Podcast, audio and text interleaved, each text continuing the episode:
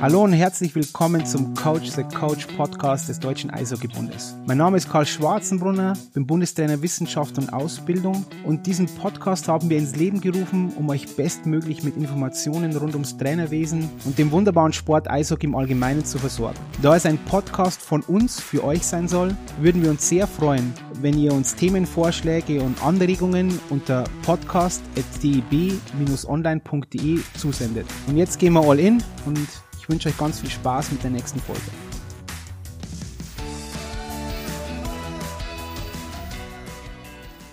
Hallo und herzlich willkommen zu einer neuen Folge des DEB Coach, the Coach Podcasts. Heute mit einem wiederkehrenden Gast, mit dem Professor Dr. Philipp Mess. Hallo Philipp, ich hoffe dir geht's gut. Hallo Karl, ja, mir geht's natürlich äh, bestens, weil ich mich jetzt auf den Podcast unser Gedankenexperiment wahnsinnig freue und bin gespannt, was, was wir beide zusammenbringen. Ja, genau, da bin ich auch gespannt wie ein Flitzepfeil. Ähm, Philipp, sag mal vielleicht nur ein paar Worte über, über dich selbst, wo du herkommst, was du so machst und dann gehen wir gleich in Medias Res. Aber erstmal fangen wir an, Philipp. Wer bist du? Ja, danke, Karl. Ja, Philipp Mess von der TU München. Von Hause aus bin ich ausgebildeter Lehrer, Sportmathematik und Pädagogik. Insofern beschäftige ich mich schon seit langem mit den Themenfeldern Bildung, Gesundheit, Sport, natürlich als, als Sportdidaktiker und bin jetzt seit acht Jahren an der TU München, habe da die Professur für Sport- und Gesundheitsdidaktik. Das heißt, auch beruflich in Lehre und Forschung dreht sich alles um Bildung, um Gesundheit und um Sport. Das ist so mal kurz der Kern meiner Arbeit. Und deswegen bist du genau der Richtige, um dieses Gedankenexperiment heute äh, mit mir ja anzugehen. Und zwar ich möchte heute gerne das Experiment wagen, anzunehmen, dass es keine Schulen oder vielleicht sogar besser keine Bildungseinrichtungen gibt und wir, wir müssten diese neu erfinden. Und wie sollten, müssten die dann aussehen? Und wir zwei sollten uns heute auf die Reise begeben, wie so Bildungseinrichtungen aussehen könnten, um dann mal versuchen, um, um zu sehen, was wir vielleicht auch ändern könnten. Und ich glaube auch, dass da der Sport einiges dazu beitragen kann. Aber das ist ja dann vielleicht der, das Endziel. Aber jetzt von vorne gedacht wäre einfach mal, es gibt keine Schulen, es gibt keine Bildungseinrichtungen und wir beide sitzen jetzt nicht mal im alten Griechenland, weil es gab ja davor schon Bildungseinrichtungen, ganz, ganz irgendwo am Anfang der Menschheitsgeschichte und sagen, ich glaube so irgendwie so, so Bildung wäre ganz gut. Und da wäre doch meine erste Frage, Philipp. Was ist denn eigentlich Bildung für dich? Weil die Definition ist ja, ist es Humboldt etc., ist es vorher? Erzähl mal ein bisschen, wie du Bildung siehst und dann tasten wir uns vielleicht mal vor, wie wir es vermitteln. Ja, da kann man jetzt sich natürlich äh, mit äh, verschiedenen Bildungskonzeptionen im Ganzen annähern. Und ich sage mal so etwas verkürzt dargestellt, es gibt so zwei unterschiedliche Bildungsverständnisse. Das eine ist sozusagen ein Bildungsverständnis, was sich an die Anhäufung von Wissen und so weiter, von Kompetenzen bezieht die beispielsweise für die Gesellschaft relevant sind. Das ist so, so eine Bildungskonzeption, das ist die sogenannte materiale Bildung.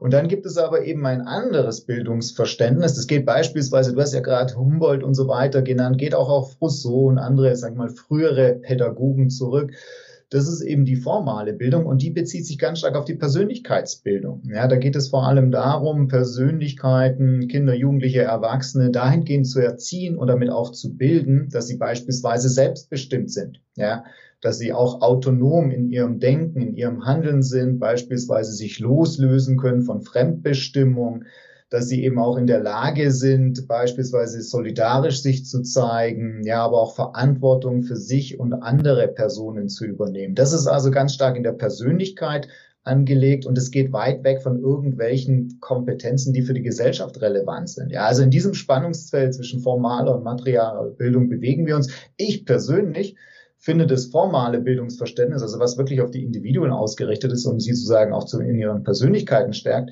in der Gesellschaft insgesamt für relevanter. Ja, also gerade wenn man so ne, die demokratischen Entwicklungen sich in den letzten Jahren anschaut, ja, wo es wirklich auch dann darum geht, dass wir demokratische Prinzipien, dass wir eben für unsere Interessen eintreten. Ich glaube, dass da sozusagen auf den alten Humboldt, dass wir uns da stärker noch beziehen sollten und eben solche Bildungsverständnisse verankern sollten.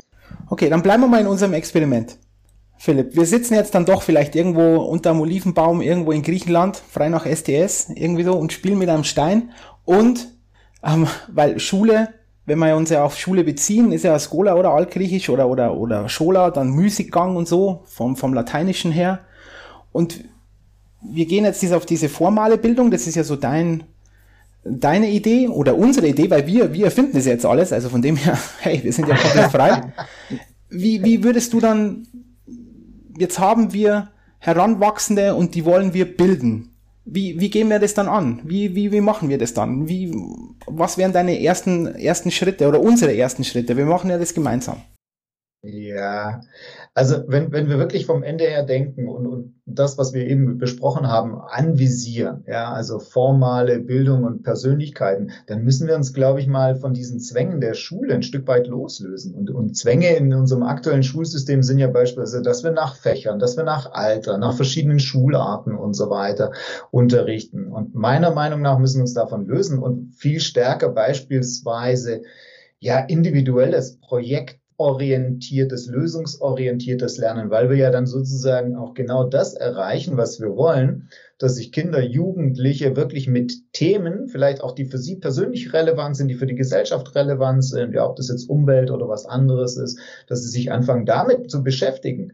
Und da hinzukommen, ist, glaube ich, entscheidend, wenn wir wirklich dieses Bildungsziel vor Augen haben. Also wirklich ne, Schule in ihrer Fächerkultur, in ihrer Unterrichtskultur nach Alter und so weiter auflösen und auch dieses permanente, dann habe ich zwei Stunden Deutsch, dann zwei Stunden Mathe und so weiter. Also viel stärker projektübergreifende Themen in den Vordergrund stellen und Kinder und Jugendliche letztendlich auch irgendwo selbstbestimmt lernen lassen.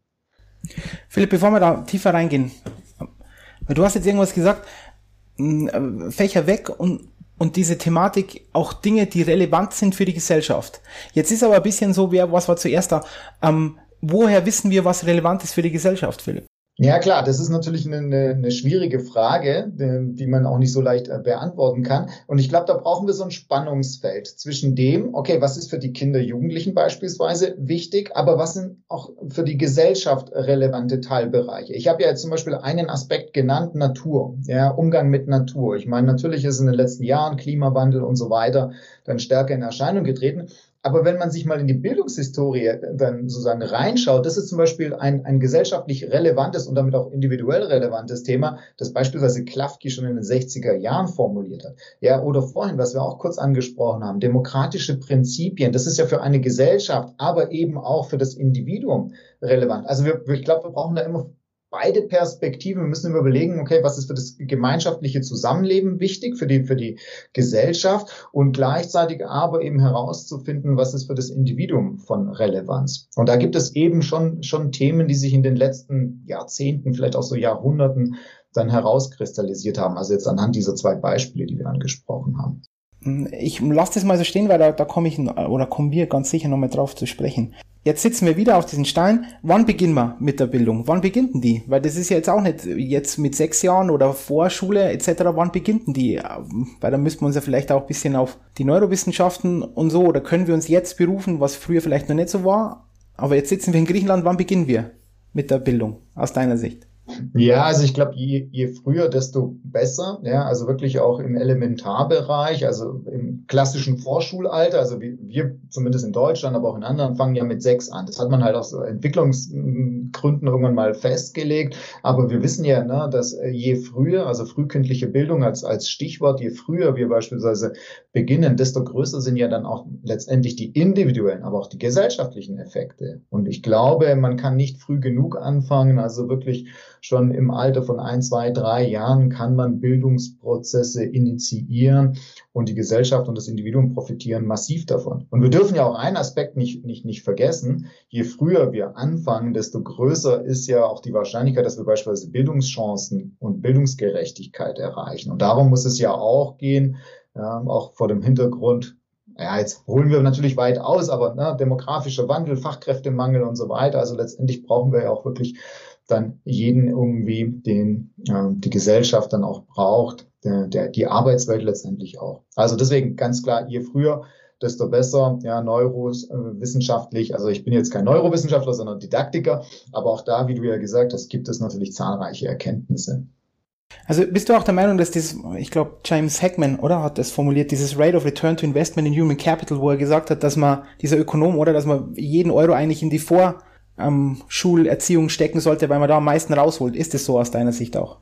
Ja, absolut. Also da gibt es ja zahlreiche, wie du sagst, Studien dazu. Das gibt es im Feld der Bildung, aber auch beispielsweise im Feld der Gesundheit. Also vielleicht haben wir nachher noch Zeit, so ein bisschen über Gesundheit zu reden, aber da haben wir den gleichen Return on Investment. Ja, also wir wissen definitiv, je früher wir anfangen im Bereich der Bildung, im Bereich der Gesundheit, desto größer ist ähm, der Return des Investments. Ja, und davon profitieren die Individuen. Also wir dürfen ja nicht nur, sagen wir mal, auf einer gesellschaftlichen Ebene denken. Natürlich ist es wichtig, dass die Gesellschaft die Gelder, die sie investiert, ja auch ein Stück weit wieder dann zurückbekommt.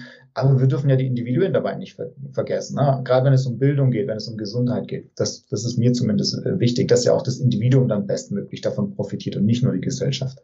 Gut, jetzt haben wir festgelegt, wir fangen so früh als möglich an. Aber ähm, noch, noch kurz, aber noch nicht im, im, im Mutterleib. Wie siehst du das, ähm, Philipp? Weil die, diese Thematik gibt's ja auch immer wieder. Das hört man ja ganz, ganz oft, dass ich ihnen irgendwie, weiß ich nicht, Mozart vorspiele oder irgendwelche Vokabeln schon auf dem, im, im Mutterleib und so. Ich, ich bin da, ich habe mir da ein bisschen versucht einzulesen, das ist ein bisschen suspekt, also aber nicht suspekt ist falsch, aber also die Power der, der Publi ja, der Piper finde ich jetzt schwierig, aber wie, vielleicht weißt du da mehr, Philipp? Ja, also das, das ist tatsächlich ein Bereich, über den weiß ich auch zu wenig. Also ich kenne auch so, so, so ein paar Experimente, wie du sie auch beschrieben hast, eben Musik vorspielen oder dann schon quasi reden und so weiter oder auch andere, sage ich mal, Formen der äh, frühkindlichen oder vorgeburtlichen Bildung. Ob das am Ende tatsächlich was bringt, also da kenne ich jetzt einfach den, also im Sinne von wissenschaftlicher Evidenz weiß ich ehrlich gesagt zu wenig äh, dafür. Ich wäre aber auch so ein bisschen, bisschen vorsichtig, weil, weil solche, sage ich mal, vorgeburtlichen vielleicht Bildungsintentionen ja auch möglicherweise stark damit verbunden sind, irgendwelche High-Performer dann hervorzubringen, ja. Und ob das jetzt letztendlich für das Individuum der beste Weg ist, ja, also ich sag mal so über ehrgeizige Eltern, die dann wollen, dass äh, ihre Kinder die bestmöglichen Startmöglichkeiten, um dann in der Gesellschaft im Leben erfolgreich zu sein. Also wir wissen ja auch, dass das nach hinten losgehen kann. Ne? Wenn die Eltern dann massive Erwartungen an die Kinder stellen und ob die dann mit diesen Erwartungen dann auch umgehen können. Also ich wäre da vorsichtiger, aber ganz ehrlich, ich kenne den Forschungsstand auch viel zu wenig, was das Ganze bringt. Herr Philipp, jetzt wollte ich wieder was anderes, aber jetzt sind wir wieder bei dem Thema, weil das ist jetzt eigentlich auch wieder ein guter Punkt oder ein relevanter Punkt für uns, wenn wir da auf dem Stein sitzen in Griechenland. Ähm, was ist denn das Endziel? Wo, was wollen wir eigentlich äh, machen, wenn du sagst High Performer, die dann nur High Performer rausbringen wollen? Aber wenn das relevant für die Gesellschaft ist, sind High Performer nicht relevant für die Gesellschaft? Oder ist es wieder, oder muss ich da schon ein kapitalistisches Weltbild haben, um überhaupt ähm, an High Performer zu denken? Und ich finde auch da schließt sie irgendwie diese, diese, diese, diese, diese Lücke zum Sport. Ja, denken wir immer nur an High Performance, sollten wir immer nur an High Performer denken. Also wie, wie ist, wie ist denn da dein, deine Idee, Philipp? Was ist das Endziel? Ja, also gerne. Ich bin ja totaler Freund von High Performern aber es muss auch, sag, ich mal, aus dem inneren Antrieb ja auch der Kinder oder dann der jungen Erwachsenen dann herauskommen. Also das muss ja auch in der Persönlichkeit angelegt sein. Also du hast ja so eine Parallele jetzt zum Sport gezogen, ja, dieses Leistungsmotiv und so weiter. Natürlich haben viele Kinder, Jugendliche, Erwachsene dieses Leistungsmotiv im Sport und das haben sie auch in der Bildung, ja, aber eben nicht alle. Und ich glaube, wenn, wenn, wenn wir sozusagen das über alle drüber stülpen, das ist genauso wie im Feld des Sports, ja, dass wir letztendlich dann durch vielleicht dieses einseitige Fokussieren auf Leistung, dass wir halt einen Großteil verlieren. Und das können wir uns ja als Gesellschaft nicht leisten. Ja, also wir müssen ja sozusagen auch andere Motive. Ja, und dann sind wir wieder bei dem Aspekt Persönlichkeitsbildung. Ja, es geht darum, letztendlich so ein Spagat zwischen den, den individuellen Bedürfnissen, Motiven und, und dem, was die Gesellschaft braucht, herzustellen. Das ist natürlich nicht, nicht trivial. Aber deswegen, ja, also jeder, der High Performer werden will, der, der für sich das als relevant anerkennt, unterstützt sich und wird sagen, super, braucht die Gesellschaft und das Individuum ist damit auch glücklich. Aber eben nicht pauschalisierend über alle drüber stülpen. Ich glaube, dass wir dadurch dann eben einen Großteil auch, oder zumindest einige verlieren könnten. Hm, okay. Das kommen wir noch, weil das ist ja auch so dieser Gedanke Talent im Sport. Ähm, gut, jetzt wissen wir, wir fangen so früh als möglich an wir haben ein Ziel, relevant sein für die Gesellschaft, was immer das auch bedeutet, weil da sind wir noch ein bisschen schwammig, aber da glaube ich, müssen wir auch schwammig sein, weil das immer schwierig ist. Wie machen wir das jetzt? Jetzt, wir sind ja omnipotent, wir können ja machen, was wir wollen, wir sind ja all, allmächtig in dem Fall jetzt. Wie fangen wir an? Wir haben jetzt da, weiß ich nicht, ein paar tausend Kinder. Wie, wie machen wir das jetzt? ja, ich würde ich würd tatsächlich versuchen, dann mit den Kindern eben, wie wir es gesagt haben, auch das ist sicherlich schwierig, aber letztendlich Themen zu identifizieren, die für die Kinder relevant sind und die für die Gesellschaft relevant sind. Thema wieder Klima, was auch immer, Digitalisierung und so weiter. Und versuchen wirklich dann Probleme der Gesellschaft oder Phänomene in den Vordergrund zu stellen und Kinder letztendlich dafür zu motivieren, sich mit diesen Problemen oder mit diesen Phänomenen auseinanderzusetzen. So. Und dann kommt ja dazu, dass diese Probleme oder Phänomene, die, die kann man ja jetzt nicht irgendwie jetzt nur aus der Mathematik oder jetzt irgendwie aus, aus, aus Geschichte oder Biologie oder was auch immer betrachten, sondern ne, transdisziplinäres, interdisziplinäres, das sind ja alles schon alte Schlagworte. Aber das, das fehlt mir tatsächlich noch in der Schule, weil die klassischen Berufe, wie wir sie ja kennen, die haben sich doch in den letzten Jahren auch aufgelöst. Also nehmen wir doch mal Medizin. Ja, mhm. also die klassische Medizinausbildung mit Staatsexamen, Approbation und, und, und, das entspricht doch nicht mehr der Realität. Also Ärzte brauchen doch auch heute ganz andere Kompetenzen beispielsweise im Bereich hier Digital Medicine und so weiter. Ja, also die müssen doch auch eine Ahnung haben von irgendwie softwarebasierten, KI-basierten, wie auch immer Anwendungen. Und dann sozusagen immer nur in diesen, in diesen Fächern und Nischen zu denken, wie wir es gewohnt sind. Ich glaube, es ist nicht mehr zeitgemäß. Also wäre mein Ansatz, okay, Probleme und so weiter in den Vordergrund stellen und auch letztendlich über mehrere Wochen, Monate vielleicht sogar an diesen Problemen aus unterschiedlichen Perspektiven arbeiten. Das wäre zumindest so, was ich jetzt in der Schule, wenn, wenn wir sie von, von der, von der, von Beginn an irgendwie neu zeichnen könnten, stärker in den Vordergrund drücken würde. Wird ja auch teilweise schon gemacht, aber viel zu wenig, meiner Meinung nach. Dann äh, gehen wir noch, noch konkreter rein. Also wir haben jetzt Probleme identifiziert. Irgendwo müssen das ja dann schon auch das Bildungspersonal, wir reden ja da auch vom Bildungspersonal, weil ähm, ein Dreijähriger wird jetzt bestimmte Dinge vielleicht auch nicht identifizieren können, oder? Das ist ja auch die kalte, harte genau. Wahrheit, weil wir müssen ja, ja klar. auch die normative Kraft des Faktischen ähm, kommt dann irgendwann auch rein. Mm. Und dann haben wir bestimmte Dinge identifiziert und dann arbeiten wir aber in Blöcken. Also es ist, oder eben nicht in Blöcken, sondern also keine Silos, sondern was passiert, passiert. Also er erkundet oder sie erkundet dann einfach bestimmte Dinge und dann hole ich mir jetzt, brauchte ich vielleicht da ein bisschen Mathe, dann werde ich mir Mathe holen, hier brauchte ich mehr ein bisschen am Hintergrund, dann hole ich mir Geschichte etc. So, so, also ich mache immer die Schubladen auf, das Kind, oder wie? Ja, genau. Genau, und das, also, also das, das wäre natürlich optimal, aber du, du, du hast ja jetzt ja auch schon einen Aspekt angesprochen, Karl, der ja auch wichtig ist. Also auch, auch Lehrkräfte müssen ja dann letztendlich anders ausgebildet sein, um so ein Lernen und, und so eine Bildung ja auch zu unterstützen. Ne? Also Problem-Based Learning, wie es ja, ich meine, das gibt's ja auch schon, schon, schon lange, das erfordert ja auch von den Lehrkräften eine ganz andere Denkweise, noch eine ganz andere Kompetenz. Das heißt, wir müssten ja letztendlich auch schon an der Lehrerinnenausbildung ansetzen und sagen, okay, wir bilden unsere Lehrkräfte nicht mehr in den klassischen Schubladen, ja, Deutsch, Mathematik, Biologie, Sport, was auch immer aus, sondern müssen auch schon im Studium das ja viel stärker verankern, weil die Kompetenz, die die Lehrkräfte ja brauchen, die müssen sie ja dann auch wiederum in der Schule ein, einsetzen. Und letztendlich ist ja auch die Rolle der Lehrkraft auch eine komplett andere. Also wenn wir das mal weiterspinnen als Gedankenexperiment hin, so wirklich Moderator, Lernbegleiter, der dann immer wieder, wenn die, wenn die Kids sozusagen ne, in Sackgassen landen, das ist ja so ein bisschen das sokratische Prinzip, das gibt's ja eben ne, seit 2000 Jahren. So, ne, die Lehrkräfte versuchen dann zu unterstützen, wenn die Kinder eben so in ihrem eigenen Lernprozess nicht mehr weiterkommen. Ja, weil da wissen wir ja aus der Motivationsforschung, wenn, wenn, wenn man in der Sackgasse steckt, dann ist es demotivierend. So, und dann ist die Lehrkraft gefordert, eben vielleicht dann die Schublade zu Mathematik oder noch einen Impuls aus der Biologie oder was auch immer zu geben. Und deswegen finde ich, wollte ich das unbedingt mit dir machen heute. Und zwar aus dem Grund, weil da gibt es doch schon sehr viele Parallelen, wie wir im, im Sport einen Coach verstehen, der Moderator ist, der hilft, wenn es mal der Strukturen auch mal, wenn es die Strukturen vorgeht, wenn man sie braucht, aber immer dem, dem, dem Athleten oder der Athletin eines gibt, immer Hilfestellung, die bestmögliche Lösung zu finden. Das ist doch dann die Idee, oder? Irgendwie, so wie wir es ja im Sport eigentlich schon, dieses athletenzentrierte Coachen, würde ja dem, dem sehr nahe kommen. Ja, absolut, ja. Also da gibt's ja totale Parallelen. Ne? Wir haben jetzt, ne, sind jetzt über die Bildung, aber auch im, im Feld der Gesundheit und dann natürlich Sport als Teil der Gesundheit brauchen wir ja auch genau solche Kompetenzen. Also auch der Athlet muss doch dann in der Lage sein, egal ob im Training oder im Wettkampf, selbstständig Entscheidungen zu treffen. Ja, und Probleme, die sich beispielsweise im Spiel im Wettkampf ergeben, im Training ergeben, ja selbstständig zu lösen. Da, da kann ja der Trainer nicht permanent in Anführungszeichen Händchen halten und, und sozusagen den Weg vorgeben, weil wir wollen ja selbstbestimmte, autonom denkende, selbst agierende Athletinnen ja auch erreichen. Deswegen brauchen wir genau diese Kompetenz auch im Feld des Sports. Also bin ich voll bei dir. Diese Parallele passt, passt extrem gut.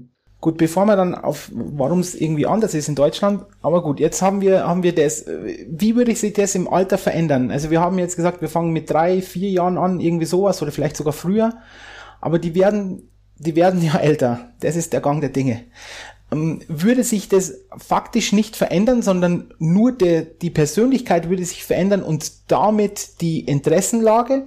Oder würde sich dann, dann doch wieder leider so ein, so ein Jahrgangssystem auch irgendwo rauskristallisieren, dass man sagt, okay, wenn er 15 ist, dann sind andere Dinge einfach relevanter, wie, also muss man mehr fokussieren und so weiter. Weißt du, wie ich meine? Das jetzt vielleicht habe ich jetzt ja. schwer erklärt. Aber wie, wie ist der Verlauf dann aus deiner Sicht? Ja, also ich, ich, ich glaube, ich sehe da zwei Aspekte, wenn ich dich jetzt äh, äh, richtig verstehe, Karl. Also zum einen, wir haben ja ganz kurz schon über die, die Rolle der, der Lehrkraft oder Bildungsbegleiter, wie auch immer, gesprochen. Ich, ich glaube, dass, dass zu Beginn jetzt des, des Lebens- und Lernalters dass da sozusagen die Lehrkräfte, Lernbegleiter noch stärker diese Phänomene oder Probleme ja auch irgendwo inszenieren müssen. So. Und das, das verändert sich, glaube ich, im Verlauf, weil dann eben auch ne, Kinder, Jugendliche tendenziell stärker in der Lage sind, auch aus solche Probleme vielleicht selbst zu finden, ja, aus dem schon bereits Gelernten und, und dann sozusagen auch, auch mehr Verantwortung für solche Probleme oder für das Definieren von Problemen finden können. Also da, da sehe ich so eine, so eine, so eine Altersentwicklung. Und das zweite ist, ich glaube, na, im Sinne von, von Individualisierung, also es gibt ja so ein Schlagwort Personalized Learning, ja, das kommt ja so ein bisschen aus der Medizin heraus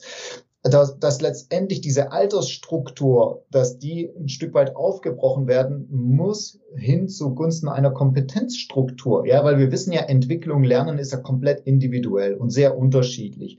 Und unsere Denkweise in Altersstrukturen, die passt einfach auch nicht mehr. Ne? Dieses Klassensystem, fünfte, sechste, siebte Jahrgangsstufe und so weiter. Wir wissen doch, dass wir so wahnsinnig viele und große intraindividuelle Unterschiede haben. Ja, also da ist dann der 15-Jährige ist noch nicht so weit wie beispielsweise der 11-Jährige. Also dies, diese gedankliche Struktur müssen wir eben aufbrechen hin zu ich habe es ja eben schon als Schlagwort gesagt, uh, Personalized Learning, also dann letztendlich individuellen Lernpfaden, die dann auch geprägt oder unterstützt werden von digitalen Elementen und die letztendlich dann den Einzelnen auch die Möglichkeit geben, wirklich ganz individuell sich selbst entweder ja, mit Lerninhalten, mit Kompetenzen dann auseinanderzusetzen oder unterstützt durch Lehrkräfte, wie auch immer. So, Philipp, jetzt sitzen wir wieder auf den Stein und jetzt bin ich vielleicht der Advocatus Diaboli und jetzt will ich mal sagen, wir haben jetzt ganz viel über Kompetenzen gesprochen. Jetzt könnte man ja einwerfen, was ist denn der allgemeine Bildungskanon? Was ist denn Kompetenzen, wenn ich nur über Kompetenzen spreche? Jetzt nehme ich irgendein Mädchen und das möchte ganz klar Mechatronikerin werden. Und dann bleibt sie, verfolgt sie dieses Ziel ohne Rücksicht auf Verluste. Und alles ist gut, wir haben, sie hat harte Kompetenzen, sie macht es, alles läuft aber was sie halt dann vielleicht nicht weiß, die hatte dann vielleicht äh, Faust nie gelesen oder die Glocke nie auswendig gelernt von Schiller oder ähm, dann Zauberlehrling die Geister, die ich rief, könnte sie auch nicht irgendwie noch einen schönen Spruch raushauen oder sie könnte sagen mens sano in corpore sano und sagen im, im, im Körper ein gesunder Geist etc. Weißt du, wie ich meine? Bleibt, was bleibt denn auf der Strecke aus deiner Sicht, Philipp? Und ist es total okay, wenn es auf der Strecke bleibt? Weil das, ja.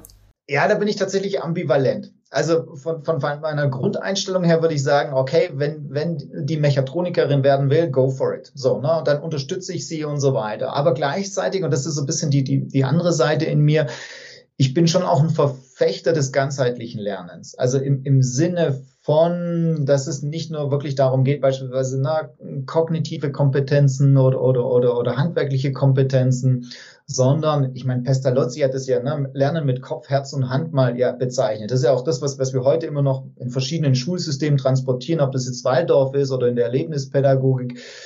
Und deswegen, ich, ich glaube, wenn, wenn Kinder, Jugendliche so, so eine feste Zielstellung im Kopf haben, würde ich sie gerne unterstützen, aber gleichzeitig noch, noch Alternativen, Perspektiven anbieten, die vielleicht wirklich so diesem ganzheitlichen Lernen nahe kommen. Einfach nur sozusagen, um das Spektrum zu erweitern, nicht per Zwang, einfach nur Angebote quasi darstellen, in der Hoffnung, dass vielleicht der Mehrwert von solchen, sage ich mal, ganzheitlichen Lernangeboten wahrgenommen wird. Ob das am Ende natürlich passiert, ist, ist eine schwierige zu beantwortende Frage. Aber ich würde da tatsächlich Unterstützungsleistung geben wollen. Aber wer legt dann diesen, ne, nennen wir es mal Bildungskanon, ist es so? Ist es, macht es dann der Philologenverband oder wer auch immer? Und warum, wenn dieser Bildungskanon ist, warum inwieweit, weil jetzt komme ich wieder von der Seite rein, was ist da, wo ist da Sport, wo ist da Bewegung, dieses Begreifen, ja, das ist ja auch Thema, Begreifen heißt auch, ich muss irgendwas angreifen, ja, ähm, angreifen heißt begreifen, etc. Deswegen, wo, wo kommt das rein und warum ist unserer, und da möchte ich einen kurzen Exkurs jetzt machen, warum ist unser Bildungssystem in Deutschland so, wie es jetzt ist? Warum ist diese, diese Bewegung etc. aus deiner Sicht auch gar nicht mehr so, so so gewünscht, obwohl man da aus der Hirnforschung ja schon klare, klare Indizien sieht. Es gibt Kausalzusammenhänge sind immer schwer, aber klare Indizien sieht, dass Bewegung und dieses, dieses mens sano in corpore sano, dass es ja wirklich so ist. Ja, also es gibt sicherlich viel, äh, unterschiedliche Erklärungen dafür, ja, was, was du ja ansprichst.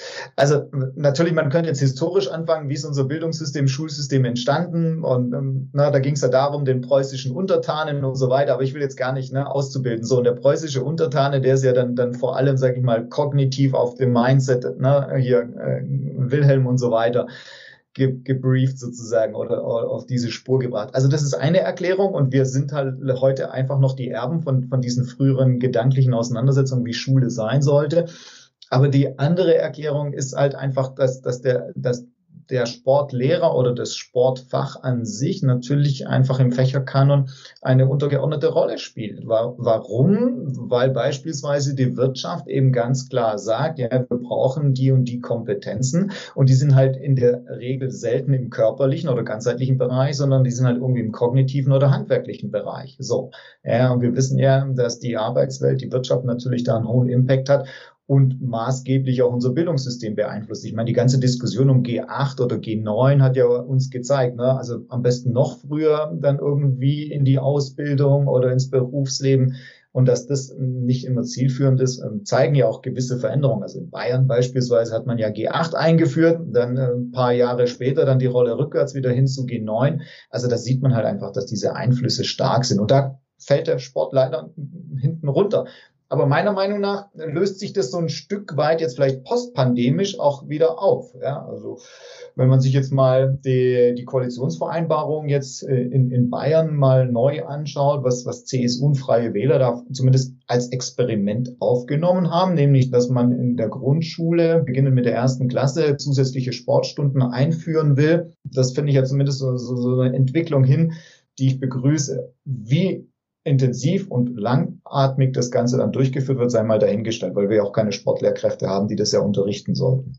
Gut, dann komme ich nochmal auf was zurück, Philipp. Und zwar, also erstens nochmal kurz, weil was du so angedeutet hast, aber ich möchte es nur für unsere Zuhörer und Zuhörerinnen nochmal ein bisschen ausführen, ist ja diese Thematik, dass im, im, im Preußen, dass wir ja irgendwo, irgendwo unter, also eigentlich wie militärisch ausgebildet haben, oder? Das war dann diese Schule. Dann hat man die, die Hauptschule, war dann mehr oder weniger dann für die, für die Gefreiten etc., wenn man so sieht. Und dann für die Unteroffiziere war dann diese Realschule, Mittelschule etc., also Realschule irgendwo und dann das Gymnasium war dann für die, für die Offiziere. So hat man ja irgendwo gedacht irgendwo, weil man muss ja auch sehen, dass Schulen schauen ja ein bisschen aus wie Kasernen. Ist ja so. Also aus meiner Sicht, wenn wir uns ehrlich sind. Ähm, aber jetzt kommt noch was, was anderes und zwar dich jetzt direkt als Wissenschaftler. Ich meine, das ist dein, dein Ding, ja. Du bist Professor an der Universität warum kommen äh, so Evidenzsachen auch so schwierig, warum ist es so schwierig, irgendwas umzustellen, mit, wenn man auch klare Evidenzen hat und und in, in gewissen Zusammen ähm, sogar Kausalzusammenhänge, um zu sagen, Bewegung ist wichtig, etc. pp. Das sieht man. Warum kommt es so spät an? Oder als Beispiel der zirkadiane Rhythmus. Warum beginnt man immer noch manche 7.30 Uhr die Schule, wo man genau weiß, dass das eigentlich echt suboptimal ist, um, um Bildung zu vermitteln. Aber warum, warum dauert das so lange? Ja, ich glaube, ich, also ich glaube, da müssen wir uns wirklich auch als Wissenschaftler, du sprichst mich ja direkt an, auch an die eigene Nase fassen. Also, weil wir natürlich auch eigene Codes haben und es vielleicht auch nicht immer schaffen, egal ob jetzt die Bildungspolitik oder die Gesundheitspolitik auch wirklich mit unseren Ergebnissen zu erreichen. Ja, weil wir häufig dann, dann ne, mit unseren Peers uns umgeben, dann sind wir in irgendwelchen Fachjournalen äh, und, und publizieren dort, sind auf irgendwelchen Fachkonferenzen. Und das ist ja schön und gut, weil man sich ja dann, dann unter den Wissenschaftlern Wissenschaftlerinnen austauscht. Aber de facto unsere Aufgabe auch ein Stück weit darin zu sehen, das Wissen, das wir generieren, in die Gesellschaft hinein zu transportieren, zu den Entscheidungsträgerinnen. Also da, das, das steht ja so und fällt bis in unserem Selbstverständnis. Also da müssten wir definitiv deutlich besser werden und wirklich auch Richtung Kultusministerium, Richtung Gesundheitsministerium unsere zentralen Erkenntnisse einbringen. Ob die dann wahrgenommen oder ernst genommen werden, ist natürlich noch eine ganz andere Frage. Aber ich glaube, dass wir da zumindest mehr Potenziale herausschöpfen könnten. Aber gleich gleichzeitig, das ist ja das, was, was wir eben schon angesprochen wir konkurrieren halt immer mit anderen Fächern. Ja. Wie du sagst, ich meine, wir wissen, also hier die Chronobiologen, die wissen schon seit vielen, vielen Jahren, und da gibt es auch schöne schulbasierte Studien, die aufzeigen, dass die Lerchen, ja, also diejenigen, die morgens halt schon ihr Leistungsoptimum erreichen, dass die in Studien deutlich besser, also in schulbasierten Studien deutlich besser abschneiden als die Eulen. Die sind, was Noten angeht, deutlich besser. Die sind, was so Konzentrationsaufgaben im Vormittagsverlauf angeht, deutlich besser. Also äh, letztendlich sind in unserem aktuellen Schulsystem, ja, Beginn 7.30 Uhr, 7.50 Uhr, was auch immer, sind die Eulen die Bildungsverlierer. Und das können wir uns eigentlich nicht leisten, weil wir ja jeden irgendwo ja auch gesamtgesellschaftlich brauchen und ja auch die Individuen bestmöglich fördern wollen. Also es war jetzt sehr weit, sehr weit ausgeholt, aber so ein bisschen deine, deine Aspekte auch aufgreifend, ja. Ja, genau, aber das ist ja, ich meine, wir finden alles neu jetzt, Philipp, da muss man an viele Sachen denken, ja. Du musst immer wieder zurückkommen an unser Gedankenexperiment, ja, wir machen alles neu. Mm, ja, ich, ich, ich habe da echt ein, ein bisschen ein Problem damit, dass so Evidenzen, dass das so lange dauert. Und ich, ich sehe deinen Punkt, dass das auch ein bisschen an der, an der, an der, vielleicht an der Wissenschaft liegt, also diese, diese Kommunikation nach außen. Aber in der KMK, also in der Kultusministerkonferenz, da werden solche Dinge mit Sicherheit besprochen irgendwo. Da sitzen ja keine, keine Nasenbohrer drin. Also so sehe ich das immer. Und trotzdem ändert man dann äh, auch wenig. Und diese, diese, diese Sport, natürlich ist das für mich jetzt ein Riesenthema. Ja, wie gesagt, wir sitzen unterm Stein. Ich habe jetzt einen klaren Punkt, weil ich halt denke, dass Sport elementar ist um sowas. Und ich auch denke, dass ich da gute Indizien dafür habe, dass das auch so ist und dass man das immer und immer und immer und weiter vernachlässigt, ist für mich schwierig. Und, und auch unter dem Aspekt, dass es ja andere Schulsysteme gibt auf der Welt, die Sport ja klar priorisieren. Und auch, jetzt gehen wir mal wieder in dieses Formale rein, in Pisa und so weiter, klar vor uns liegen, muss man auch sagen, aus meiner Sicht. Ja, absolut. Ich meine, man, man muss ja jetzt quasi nur im europäischen Raum mal machen, mal nach Norden schauen. Ja, also hier Dänemark, Norwegen und so weiter. Ja, ja. Finnland. Ich meine, wissen wir ja seit dem PISA-Schock 2001, ne, da waren ja die Finnen weit, weit vorne, hat sich jetzt auch so ein bisschen relativiert und wir waren ja, naja, im Mittelfeld beziehungsweise dann teilweise im unteren Drittel. Und äh, was interessant war, wenn man sich das jetzt mal europäisch anschaut, zum Beispiel Dänemark, ja, um mal ein Beispiel herauszupicken, die haben 2013, 2014 eine große Schulrechtsreform durchgeführt. Und im Rahmen dieser großen Schulrechtsreform wurde beispielsweise die Schule verpflichtet, ja, mindestens 30 Minuten dieser täglich geforderten Bewegungszeit in die Schule zu integrieren. Und das hatte echt extreme Konsequenzen, dass das Schulfach Sport beispielsweise gestärkt wurde, aber auch darüber hinaus denken, dass Bewegung als zentrales Element in der Schule viel stärker verankert wurde. Also eine komplette Neugestaltung von Schulhöfen und so weiter. Da gibt es schöne empirische Studien, wie sich auch das Aktivitätsverhalten, aber auch das soziale Miteinander beispielsweise dann bei, ne, zwischen den Schülerinnen verändert hat. Also es gibt so, oder auch Norwegen, ja, die haben einfach Sport, Bewegung. Ich würde auch gern den Bewegungsbegriff vielleicht etwas allgemeiner sehen und, und, und mhm. einführen. Mhm. Wir müssen ja nicht nur in Sportkategorien denken, ne, sondern also Sportunterricht und Sport-AGs und, und so weiter, sondern generell Bewegung als zentrales Element eingeführt, haben zusammen die Norweger eben auch gemacht. Und das mit natürlich positiven Konsequenzen. Ja, also man weiß ja auch aus ewig vielen Studien, was, was, was wir ja, glaube ich, im letzten Podcast mal kurz angesprochen haben, exekutive Funktionen. Ja, also dass letztendlich auch Lernen, Konzentration, Schulleistung damit dann äh, deutlich dann verbessert wird. Also es gibt genug Best Practice Beispiele und wir schaffen es trotzdem nicht, egal ob das KMK ist oder, oder andere, sage ich mal, Bildungsverantwortliche, davon zu überzeugen, dass das sinnvoll ist. Da hast du einen, einen, einen extrem guten Punkt jetzt aufgebracht. Das ist nämlich auch ein bisschen ein Denkfehler von mir, dass ich dann immer gleich in Sportkategorien denke, aber das ist ja nicht die Wahrheit, sondern Bewegung kann ja auch ein, ein Waldkindergarten sein, wo die einfach mal immer fünf Meter laufen, dann sagen, oh, da ist ein Blümchen und, und dann reden sie über die Blume, bewegen sich auch, also dieses Angreifen und nicht immer nur auf, dem, auf der Stelle sitzen, irgendwo im, im Klassenzimmer und sich tagelang nicht bewegen dürfen. Also tagelang, hier, du, stundenlang, das war halt, stundenlang nicht bewegen dürfen. Aber, aber das ist ist ja auch Bewegung, oder Philipp? So, das ist dein Punkt, oder? Bei den, da Abs bin ich bei dir. Absolut, genau. Das muss ja nicht immer so zielgerichtet sein, ja, ne? irgendwie Verbesserung von irgendwelchen motorischen Fähigkeiten, Fertigkeiten, was auch immer, sondern ganz allgemein sich wirklich bewegen. Und du hast einen ganz wichtigen Punkt angesprochen, dieses auch Bewegen in der Natur beispielsweise. Ne? Jetzt, jetzt gehen wir mal wieder zurück auf unseren Stein und, und versuchen mal Schule neu zu skizzieren. Also, ne, du hast ja vorhin mal den Begriff Kasernen eingeworfen, ja. den ich sehr passend finde, wenn man sich zumindest mal so, so herkömmliche Schulhäuser anschaut. Warum nicht die Natur als Lernort verstehen? Ja, und ich meine, da, da gibt's ja auch, jetzt sind wir wieder zurück in Skandinavien und, und wir haben auch eigene Studien dazu gemacht, Stichwort Draußenunterricht. Lernen in der Natur und zwar curricular verankert. Da geht's nicht darum, irgendwie mal einmal im, im Halbjahr einen Ausflug zu machen und dann in der Natur irgendwie dann irgendwelche vielleicht Aufgaben zu lösen, sondern wir haben ja auch wirklich Schulklassen besucht und dann eben auch untersucht, die wirklich äh, jede Woche zumindest einen Tag komplett in der Natur im Wald lernen. Ja, und mit echt interessanten Erkenntnissen, was äh, Bewegung natürlich angeht. Also ist klar, die bewegen sich deutlich mehr.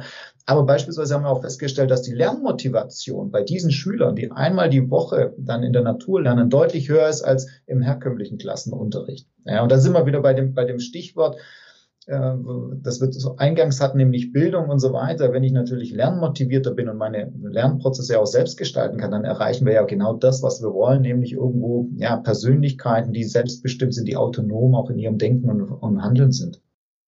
Okay. Also und ich meine, das ist ja jetzt ein, gutes Beispiel einmal in der Woche. Ich meine, es gibt ja auch so Kindergärten, so Waldkindergärten, die sind ja tagtäglich draußen, oder? Da steht irgendwo so ein Bauwagen und dann äh, spielen sie die ganze Zeit draußen rum. Und, so, und die sind ja also ich weiß jetzt nur anekdotal ist es natürlich, dann aber wo ich herkomme, aus der Nähe von, von, von Landshut, da gibt's ja ein paar, die sind ja überlauf, also die, da möchte ja jeder hin irgendwo. Ja, also ich, äh, das habe ich tatsächlich in meinem äh, privaten Umfeld, also mein, mein Kleiner, mittlerweile jetzt 15 Jahre alt. Ach, dein aber Kleiner. Der, konnte, der war das, ja, der, der ist 1,90 Meter groß, ja, also, aber der, der konnte zu Beginn, also der war das erste Jahr tatsächlich in einem herkömmlichen Kindergarten. Und, und der kam da, der hat ein sehr starkes Bewegungsbedürfnis, sag ich mal, und, und sehr interessiert an Natur und, und, und. Und der, der war überhaupt nicht glücklich in diesem herkömmlichen Kindergarten. Und dann haben wir nach einem Jahr, obwohl man das ja nicht soll, so aus sozialer Perspektive, haben wir ihn dann rausgenommen und in einen Waldkindergarten sozusagen dann gehen lassen. Und der ist total aufgeblüht. Und die waren, wie du sagst, den ganzen Tag in der Natur, haben sich auch, haben auch saisonal mit den Naturelementen, Phänomenen und so weiter gearbeitet. Und so diese anfängliche Sorge, die, die wir beispielsweise hatten, um, oh, was macht man bei Schnee und Regen, wenn das Wetter nicht optimal ist? Hey, forget it. Das ja. war denen völlig egal. Ja, einfach Klamotten, Ausstattung, klar, die haben auch natürlich äh, robuste Kleidung, ja, aber das hat die überhaupt nicht interessiert, ja, jeden Tag und der ist da total aufgeblüht, ja. Weil ich glaube, da gibt's eben auch viele andere Kinder, die eben da vielleicht für sich eine, eine passende Lernumgebung finden. So, jetzt haben wir einige Dinge schon irgendwo festgezurrt. Vielleicht äh, eine, eine Sache müssen wir noch ein bisschen am näher beleuchten. Wir haben jetzt gesagt, ja, wir wollen kompetenzorientiert lernen. Ja. Es ist aber trotzdem so, du hast ja gesagt, du bist ein bisschen ambivalent, aber es gibt ja dann trotzdem irgendwie so einen Bildungskanon. Also irgendwas, aber ein paar Dinge sind so, irgendwo sind festgezurrt aus deiner Sicht. Was sind denn die Dinge, die aus deiner Sicht festgezurrt werden sollten? Was muss man denn können? Ja, also so ein paar Aspekte haben wir ja schon angesprochen. Ja. Also ich sehe vor allem diese übergeordneten Aspekte, wie eben na, Auseinandersetzung mit, mit, mit Natur. Dazu gehört eben so ein Grundlagenverständnis von Biologie, von Physiologie. Also jetzt nicht nur auf Pflanze oder sowas, na, sondern auf Menschen und so weiter. Also das, das halte ich schon für, für wichtig, aber auch so, solche Aspekte wie Interkulturalität. Ja, also ich meine, wir, wir leben in einer multikulturellen Welt und, und ich glaube, solche Kompetenzen dann schon sehr früh dann auch in Bildungsprozesse zu integrieren. Dazu gehört für mich beispielsweise auch Sprache. Ja, also um das vielleicht mal, mal zu konkretisieren. Also äh, Englisch oder auch andere Sprachen. Also ich würde sozusagen die, diese Phänomene oder diese Kompetenzen sozusagen immer verknüpfen dann mit dem traditionellen Fächerlernen. Ja, oder na, Natur. Dazu gehört für mich auch Physik, Mathematik. So, das kann man ja alles, alles integrieren. Also ich, wenn ich sozusagen das neu skizzieren dürfte, würde ich solche, solche Phänomene oder Probleme immer auch mit den traditionellen Fächern verknüpfen, aber eben das Problem in den Vordergrund stellen und nicht das Fach. Das, das wäre für mich sozusagen so ein Ansatzpunkt. Oder ne, demokratische Prinzipien, was, was wir ja vorhin auch schon ganz kurz an, angerissen haben. Da, da ist ja sowas wie Geschichte, da ist sowas wie Politik mit drin. Ja, oder auch natürlich auch wiederum Sprache. Also das sind so ganz viele Facetten, die, die man integrieren könnte. Und in so ein Spannungsfeld würde ich mich gerne mal hineinbegeben und, und, und damit rumexperimentieren. Gut. Dann das ist ein sehr guter Punkt, den du gemacht hast. Wir gehen immer ans Problem. Jetzt haben wir natürlich ein Problem, und zwar, weil ja. wir in Deutschland, oder ich finde auch ein bisschen, ist nicht nur ein deutsches Phänomen, sondern irgendwo doch auf der Welt dann irgendwie formalisieren, in dem Sinne, es muss ja irgendeinen Abschluss geben, es muss Noten geben, etc. In, in dem System, wo wir jetzt sind, Noten abzuschaffen, ist ja absurd, weil wir brauchen Noten irgendwo. Aber in dem System, das wir uns jetzt ausdenken, brauchen wir da Noten? Und wenn nicht, wie machen wir es dann? Ja, da gibt's ja auch äh, schon eine sehr lange Diskussion über Noten. Es gibt ja auch Schulen, die damit ja durchaus, ne, Waldorf und so weiter, äh, Schulen, die, die ja, sagen wir mal, Noten weitestgehend abgeschafft haben und, und eher dann eben so Kompetenzberichte und so, und so weiter den Schülerinnen geben. Das Spannende ist ja, wenn man sich mal Studien anschaut, was mit Kindern passiert, wenn sie in die Schule kommen. Ja, und das, das wissen wir im Bereich des Sports, aber auch aus anderen Fächern. Also es ist ja so, dass, dass Kinder in ihrer Entwicklung natürlich den hohen Antrieb, die hohe Motivation haben, besser zu werden, Dinge zu lernen von sich aus. Ne? Also Stichwort intrinsische Motivation. So. Und das machen sie, indem sie sich sozusagen mit sich selbst vergleichen, also wie sie sich selbst äh, sozusagen verbessern und dann auch in der sozialen Norm. Also wie sind sie beispielsweise im Bereich des Sports oder in Anfächern im Vergleich zu Mitschülerinnen. So. Und da wissen wir jetzt aus Studien, dass im Verlauf dann schon des Grundschulalters ja diese, diese intrinsische Motivation und diese individuelle Norm oder soziale Norm abgelöst wird durch das Notensystem hin zu einer kriteriumbasierten Norm. Also sprich, dass die Lehrkraft auf einmal dann bewertet, wie kompetent bin ich eigentlich. Ne? Und das verlagert komplett den Fokus von einem, von, der, von, von dem Kind hin zur Lehrkraft oder dann sozusagen noch stärker in diesen sozialen Vergleich. Und das ist demotivierend. Also da gibt es ja schöne Studien dazu. Und deswegen, ich wäre sehr vorsichtig mit diesem sehr frühen Fokussieren auf Noten, gerade wenn ne, in diesem externen Vergleich oder, oder diesem kriteriumbezogenen Vergleich und würde mir viel mehr wünschen, dass die Waldorfpädagogen machen das nicht so schlecht, ja, dass man eher sozusagen die Rückmeldung gibt, hey, okay, welche Kompetenzen hast du schon und zwar in einem sehr weiten Kompetenzbegriff. Ja, dazu gehören auch Einstellungen, Werthaltungen und, und, und. Und da versuchst du den, den, den Fokus auf die individuelle Entwicklung und die individuelle Rückmeldung sozusagen dann äh, zu verlagern und nicht so dieses klassische Noten und so weiter. Ich meine, das ist ein Spannungsfeld, da werden wir wahrscheinlich nicht rauskommen, weil die Gesellschaft das, das sozusagen fordert, aber ich, zumindest eine gewisse, sage ich mal, äh, Verlagerung würde ich mir wünschen. Das sind jetzt auch viele Dinge. Das erste, ja. diese, diese Waldorf-Thematik, Philipp, ist ja schon so, auch wieder kurzer Exkurs. Die machen das ja jetzt nicht, aber wenn ich dann trotzdem studieren möchte, muss ich mich ja ein, trotzdem einer gewissen äh, der, der gesellschaftlichen Norm beugen und muss dann an ein Gymnasium gehen zum Beispiel und muss dann dort mein Abitur ablegen mit Noten. Genau. Das ist ja auch die ja. kalte, harte Wahrheit. Ja, ähm, klar. Gibt es da eigentlich Erkenntnisse, dass die, äh, läuft es immer reibungslos oder ist es eher schwierig? Wenn man diese zwei äh, Systeme, die ein bisschen diametral sind, dann irgendwie zusammenbringen muss, möchte? Ja, also das gibt sicherlich Untersuchungen dazu, die ich, die ich jetzt aber leider, leider nicht, nicht kenne. Aber also jetzt, äh, das ist aber wirklich nur anekdotisch, ja. Also ich, ich weiß aus gewissen äh, Erzählungen und so weiter, aber das ist wie gesagt völlig subjektiv, ja, dass die sich tatsächlich schwer tun mit diesem Notensystem, weil sie es natürlich komplett anders gelernt haben, ja. Aber sie haben halt dafür wieder auch andere Fähigkeiten und Fertigkeiten im, im sozialen, im, im selbstbestimmten, selbstorganisierten Lernen. So und und diese Kompetenzen sind ja zum Beispiel an dem Studium ja total wichtig ja, weil ich ja dann sozusagen ne, internal gesteuert bin und nicht external so. Und das ist ja das, was, was im, im Studium, gut, jetzt haben wir Bologna und das Korrekt. ist ja alles noch. Haben wir auch wieder anders gemacht. Genau, ne, aber die, wenn, wenn, also zumindest habe ich ein höheres Maß an Selbstbestimmung und, und, und brauche auch sozusagen eine, eine gewisse Selbstorganisation. Und ich glaube, diese Kompetenzen bringen im Waldorf Schülerinnen tendenziell dann äh, stärker mit, aber wie gesagt, sehr subjektiv und, und sicherlich ohne empirische Evidenz oder so. Gut, jetzt sagen wir in unserem Ding, wir machen jetzt keine Noten wirklich. Aber eine Beurteilung gibt's ja trotzdem immer. Es, aber da bin ich jetzt echt gespannt auf dich, weil ich, da habe ja klare, ich habe jetzt eine relativ klare Meinung. Und zwar auch im, im Sport es gibt einen Gewinner und einen Verlierer und dass es gar nicht so schlecht ist, dass es einen Gewinner und Verlierer gibt, wenn, wenn man das in den Kontext setzt, dass man keine schlechtere Mensch ist oder, oder irgendwas wie jemand anderes, sondern einfach in dem Moment eine Fertigkeit vielleicht nicht so gut beherrscht wie jemand anderes. Und dass das absolut normal ist im Leben, ja, dass einer vielleicht der, der kleine dicke Karl nicht so weit wirft wie der, der mörderisch fitte Philipp Mess. Und dass dann der kleine dicke Karl damit umgehen muss und sagen, in dem Moment, ja, ist es so, ich werde aber darin nicht zerbrechen, ich bin kein schlechterer Mensch, sondern es gibt zwei Möglichkeiten. Entweder ich akzeptiere es oder ich versuche das zu ändern, indem ich dann meine, meine Wurffertigkeit trainiere, etc. Weißt du, was ich hinaus möchte? Äh, weil ich finde, manchmal ja. geht's dann in diese Richtung, dass alles gleich ist. Ich glaube, Chancengleichheit ist wichtig, aber diese, diese Ergebnisgleichheit äh, finde, finde ich schwierig. Also und da müssen, wenn wir keine Noten haben, dann müssen wir uns auf irgendwas anderes verständigen. Ja, ich glaube, entscheidend ist die Dosis, ganz, ganz ehrlich. Also ich meine, wir leben nun mal in einer Leistungsgesellschaft. Da brauchen wir uns nichts vormachen, egal ob das Sport ist oder, oder Arbeit oder was, was, was auch immer. Das heißt, diese, diese Codes der, der Leistung, dieses ne, sich, sich vergleichen und so, das gehört zu unserem Leben, zu unserem gesellschaftlichen System dazu. Und das jetzt irgendwie komplett auszuhebeln, halte ich nicht für richtig. Also da bin ich, da bin ich, glaube ich, was ich so bei dir raushöre, dann äh, tendenziell bei, bei dir.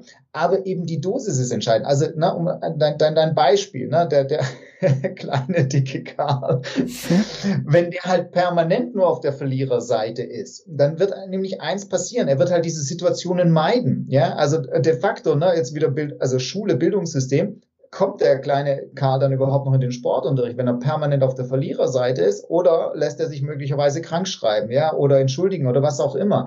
Und dann haben wir ja auch nichts gewonnen. Ja, vor allem jetzt, ne, was, was sozusagen die individuelle Entwicklung angeht des Kindes. Also deswegen, ich glaube, jetzt im Sportbeispiel ist die Sportlehrkraft schon auch dafür verantwortlich, dass jeder seine Erfolgserlebnisse letztendlich auch bekommt. So, und dann ist halt der kleine dicke Karl halt vielleicht mal beim Weitwurf nicht so gut so, aber dann mache ich jetzt halt mal Sumo-Ringen oder was auch immer, Ringen und Raufen. Und dann wirst du mich halt, ja, ich kann zwar schnell rennen, aber wenn du mich halt mal gegriffen hast, dann äh, machst du mich halt platt auf der Matte oder sowas. Ne? Und ich glaube, das ist halt wichtig für die persönliche Entwicklung, dass man Erfolgsmomente hat, aber auch lernt, mit Misserfolgsmomenten umzugehen. Und jetzt aus meiner Sicht die perfekte Überleitung für uns beiden da auf dem Stein. Jetzt müssen wir über ein elementares Thema reden, nämlich die, die, die, das Lehrpersonal wie bilden wir das Lehrpersonal aus? Was möchten wir von einem Lehrpersonal? Weil ich könnte dir nicht mehr zustimmen in dem, was du vorher gesagt hast, jetzt gerade, dass diese, diese Thematik, die jetzt in meine Gesellschaft kommt, Leistung, Nicht-Leistung etc., muss ich die Bundesjugendspiele, das ist ja immer diese Schlagworte, muss ich die abschaffen etc. pp, wo ich, ich denke, nein, muss ich nicht. Ich muss nur einfach damit umgehen können, wenn eben der kleine dicke Karl nicht so weit wirft, wie du genau wie du sagst, dass dann die Lehrkraft kommt und sagt, hey, Junge, erstens bist kein schlechter Mensch, zweitens, du wirfst jetzt nicht so weit, aber du kannst XYZ richtig, richtig gut. Und das schauen wir uns jetzt an. Und diese, und auf diese Fähigkeit und auf diese Fertigkeit, auf die bauen wir jetzt dann auch auf. Ähm, also, wie bilden wir aus? Wir beide sind jetzt wieder dort. Was machen wir mit Lehrpersonal? Wie wählen wir es aus? Was muss das können? Weil das ist ja jetzt dein Ding, weil du bildest die aus, die Jungs und Mädels.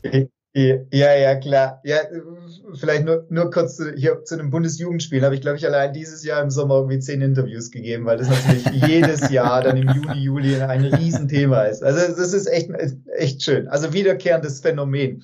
Aber zurück zu deiner Frage. Ja, wie bilden wir Lehrkräfte aus? Also ich habe ja die, die, die Lehramtsstudierenden bei uns an der, an der TU München. Ne? Und ich versuche denen vom ersten Semester an. Ich habe ja jetzt gerade auch wieder die Erstsemester, die hochmotiviert kommen, ja, die begeisterte Sport Sportler sind. So. Und das ist natürlich toll. Das ist eine gute Grundvoraussetzung. Und die bringen eins mit sich, ja, einen Haufen Erfolgsmomente, egal ob im Sportunterricht oder im Vereinssport. So. Und, und ich versuche sie erstmal zu erden. Im Sinne von, okay, eure Erfolgserlebnisse und euer Zugang zu Sport, zu Leistung, das ist wichtig, das ist eine super Grundvoraussetzung.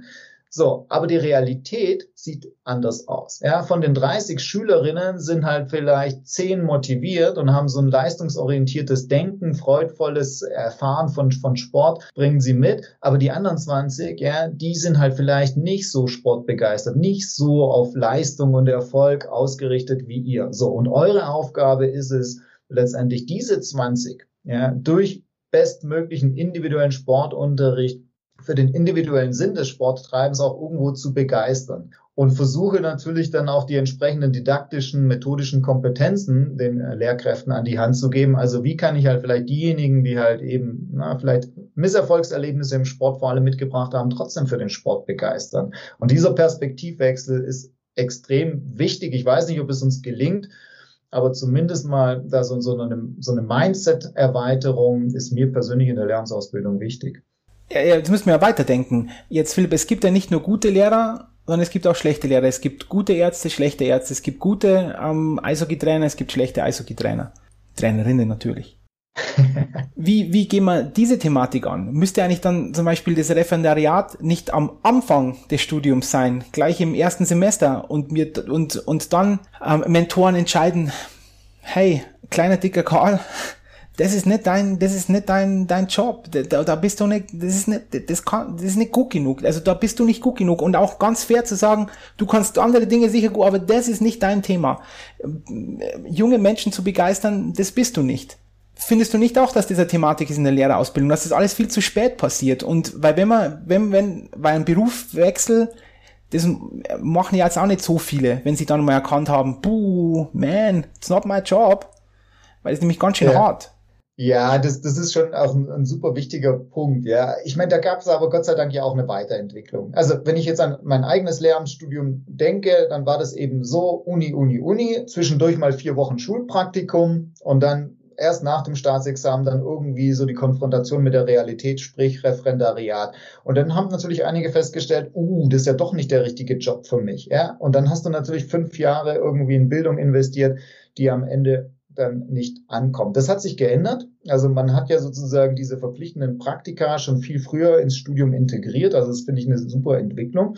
Es gibt aber sogar noch, noch sage ich mal, Bundesländer, also Baden-Württemberg beispielsweise, die gehen ja oder sind vor einigen Jahren noch einen Schritt weiter gegangen. Die haben ja so sozusagen so eine, bevor man ins Lehramtsstudium geht, dann so eine ja, Kompetenzüberprüfung im Sinne von, ich mache so einen Self-Check, ob ich wirklich für diesen Beruf und den damit verbundenen Anforderungen dann auch sozusagen, ob ich damit, damit einhergehe. Mhm. Das ist mir aber zu wenig, weil das ist zu theoretisch. Ja? Also ich würde viel mehr so ein Modell, wie du es ja auch andeutest, bevorzugen, jetzt letztendlich aber Praxis und, und Theorie von Beginn an miteinander stärker zu verzahnen. Ja, also sprich Praxis wirklich schon, meinetwegen vom ersten Semester an schon in der Schule begleitend irgendwo mitzulaufen, mitzulernen, aber gleichzeitig, glaube ich, braucht man letztendlich auch theoretische Kompetenz oder, oder natürlich kognitive Kompetenz und methodisch-didaktische Kompetenz. Und viele bringen die ja nicht mit. Das heißt, wenn, wenn ich das nicht miteinander verzahne, Praxis und, und letztendlich auch universitäre Ausbildung, dann hätte ich die Sorge, dass dann sozusagen vielleicht ja, potenziell gute Sportlehrkräfte um, um das Fach mal hervorzuheben, abspringen, ja, weil sie noch gar nicht das methodisch-didaktische Repertoire mitbringen, um beispielsweise ja, den demotivierten oder dicken Karl, wie auch immer, für Sport zu begeistern. Also ich glaube, das müsste viel stärker verzahnt werden. Ja, also ne, im Sinne von dualem System, das haben wir in vielen anderen Bereichen und, und da kann ich, glaub, können, glaube ich, die Universitäten oder Hochschulen können noch viel besser werden und das miteinander, ah ja, also aufeinander abstimmen. Und wo siehst du dann unser wie, wie gesagt, wir sind ja omnipotent, ist es dann auch so, dass, weil die Ausbildung für eine, einen, einen Grund- oder Grundschullehrerin, Hauptschullehrerin etc. ist ja anders als jetzt für eine, eine Kita-Betreuerin und so weiter. Wenn wir aber vorher eigentlich festgestellt haben, dass dort sehr, sehr, sehr, sehr, sehr, dass ich für, dort für mein Geld sehr viel bekomme, also wenn ich dort in Bildung investiere, einen großen, großes Ergebnis erzielen kann, wie sollte dann da die Ausbildung sein eigentlich? Ja, das, das, was du ja ansprichst, das ist ja immer so was, was, was wir aus dem Sport äh, heraus kennen. Ne? Also die, die, die besten Trainer sollten wir ja eigentlich im Jugend- oder, oder im Kindesbereich haben. Und das, das sehe ich tatsächlich in der Schule ähnlich. Ja? Beziehungsweise, ja, doch ähnlich, würde ich mal sagen. Also ich bin der Meinung, wir, wir müssten auch wirklich im äh, Elementarbereich, also im Vorschulalter und im Grundschulalter, müssten wir die Lehrkräfte, die besten Lehrkräfte letztendlich versuchen auszubilden und, und auch einzusetzen. Ja, vor allem wenn es wirklich darum geht, so, so grundlegende Kompetenzen dann auszubilden. So gleichzeitig glaube ich aber brauchen wir natürlich auch, sage ich mal, spezifische Kompetenz dann im weiteren Bereich. Also wir haben vorhin hier dieses Problem-Based Learning angesprochen. Da brauche ich natürlich vielleicht andere Kompetenzen als Lehrkraft, ja, als, als jetzt im Elementarbereich oder im Grundschulbereich. Und die muss ich ja letztendlich auch versuchen auszubilden. Das heißt, ich, ich glaube, wir, wir müssten, sage ich mal, das zukünftige Ausbildungssystem im Bereich Vorschule, Schule und so weiter, müssten wir noch deutlich weiterentwickeln im Sinne von, okay, die, die besten Leute im, im Grundschul- oder, oder Elementarbereich und da viel mehr investieren und nicht nur eine dreijährige Ausbildung, ja, wie wir es ja momentan machen. Das glaube ich, also wir, wir vergeuden da Potenziale bei den Kindern und Jugendlichen. Dann gehe ich so, sogar noch einen Schritt weiter und möchte auch wieder diese Parallelen zum Sport ziehen. Schau mal, wie du das siehst.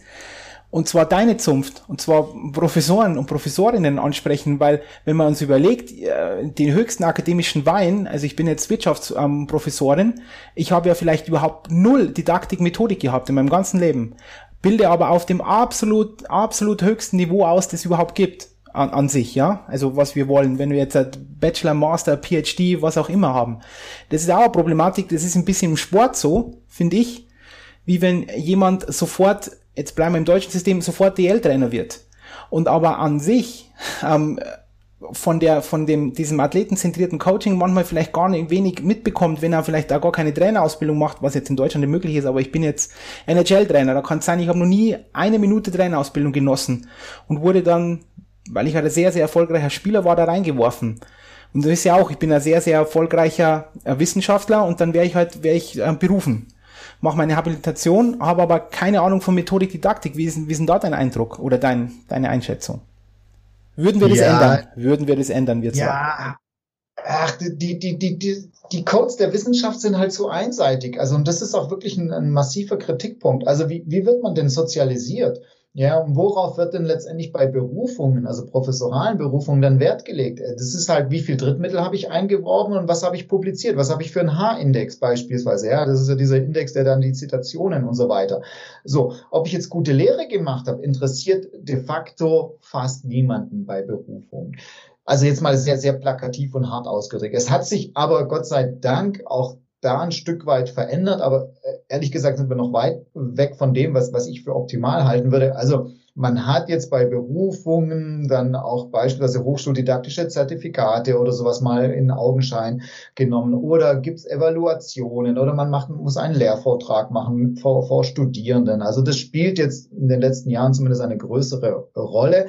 Aber wenn ich das mal in der Gewichtung sehe, ja, dann macht es vielleicht zehn Prozent äh, aus im Vergleich zu Publikationen, Drittmitteln, irgendwelche wissenschaftliche Exzellenz. Ja, und, und dann kriegen wir natürlich die Quittung, ja, weil diese Personen natürlich die Codes der Wissenschaft, äh, wie sie sozialisiert wurden, übernommen haben. Also sprich, sie sind für Forschung dann vor allem interessiert oder an Forschung interessiert. Und ob sie jetzt dann eine gute Lehre machen, irgendwie methodisch, didaktisch, das spielt halt für sie keine Rolle. Ja, also wir produzieren ja dann wieder eigenen Nachwuchs, der dann halt mit den gleichen Codes wieder arbeitet und das ist ja sozusagen, ähm, was, was Potenziale angeht, leider echt sehr verschwenderisch, ehrlich gesagt. Ja, also ich sehe das komplett identisch auch im, ich finde wirklich, das gibt es parallel im Sport, wenn ich das nicht von der, nennen wir, nennen wir mal so von der Pike auf gelernt habe, dass ich dann, es gibt Naturtalente wie immer, da, auf das komme ich jetzt ähm, gleich zu sprechen, aber ganz viel Potenzial vergeudet wird und dann wieder eben solche Codes generiert werden, dass dann dieser gute Spieler auch von dem lernt, was er vorher als Trainer hatte und dachte, das ist wirklich gutes Coaching, was aber faktisch nicht stimmt. Aber das ist dann so, ein, so eine Echokammer immer und immer wieder und so eine Spirale, die sich immer weiter dreht. Ja, genau. Das System generiert immer, immer seine eigenen Leute dann dadurch, ne? Ja. Und, und bricht das sozusagen die eigene, wie du sagst, die eigene Denkweise oder die eigene Logik überhaupt nicht auf. Dann kommen wir ja zu diesem Thema Quereinsteiger, das es jetzt auch gibt. Ähm, würden wir dann in unseren, unserem, in unsere Schulen dann auch Quereinsteiger reinlassen, auch de facto jetzt? Wie, wie siehst du diesen Punkt? Ähm, ausgebildete Trainer und Trainerinnen kommen dann in die Schule und machen Sportunterricht, um das jetzt ganz konkret zu machen, zum Beispiel. Wie ist, wie ist da dein, deine, dein Eindruck oder deine Idee? Weil auch unter dem Thema Ganztagesschulen, ich glaube, ich mache jetzt ganz viele Dinge auf, weil Ganztagesschulen werden ja vielleicht kommen, ähm, würden wir, wir beide auf, auf dem Stein sitzen, würden wir auch Ganztagesschulen machen?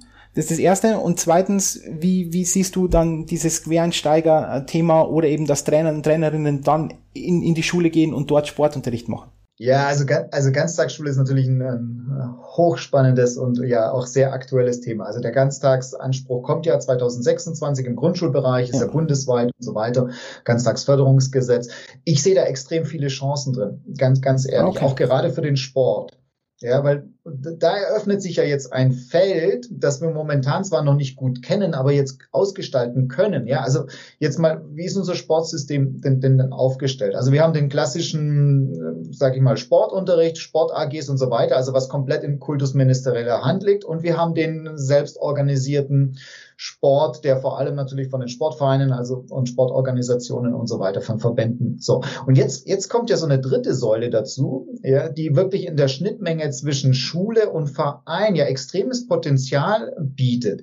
Ja. Und ich sehe da letztendlich wirklich die größte Chance darin, Kinder und Jugendliche, jetzt sind wir wieder bei Sport oder ganz generell bei Bewegung, ja letztendlich Bewegung als zentrales Element ihrer ja, Lebensführung, ihres Lebens ja auch zu platzieren. Und da brauchen wir aber meiner meiner Meinung nach schon auch neue Kompetenzprofile. Ja, also nicht mehr so den klassischen Sporttrainer oder den klassischen Sportlehrer um diese beiden Säulen, sondern da kommt ja genau, wir brauchen letztendlich, ne, also sportartspezifische oder sportartübergreifende Kompetenz und da bringen die Sportvereinstrainer extrem viel mit. Und wir brauchen aber natürlich auch diese pädagogische Kompetenz. Und, und da jetzt so, so neue Profile und letztendlich Bewegung und Sport in, auch im Sinne von Rhythmisierung in den Unterrichtsalltag zu integrieren, also das ist grandios. Ja, das, das würde ich sofort oder unterstützt das Ganze ja auch. Wir machen ja auch Forschung dazu.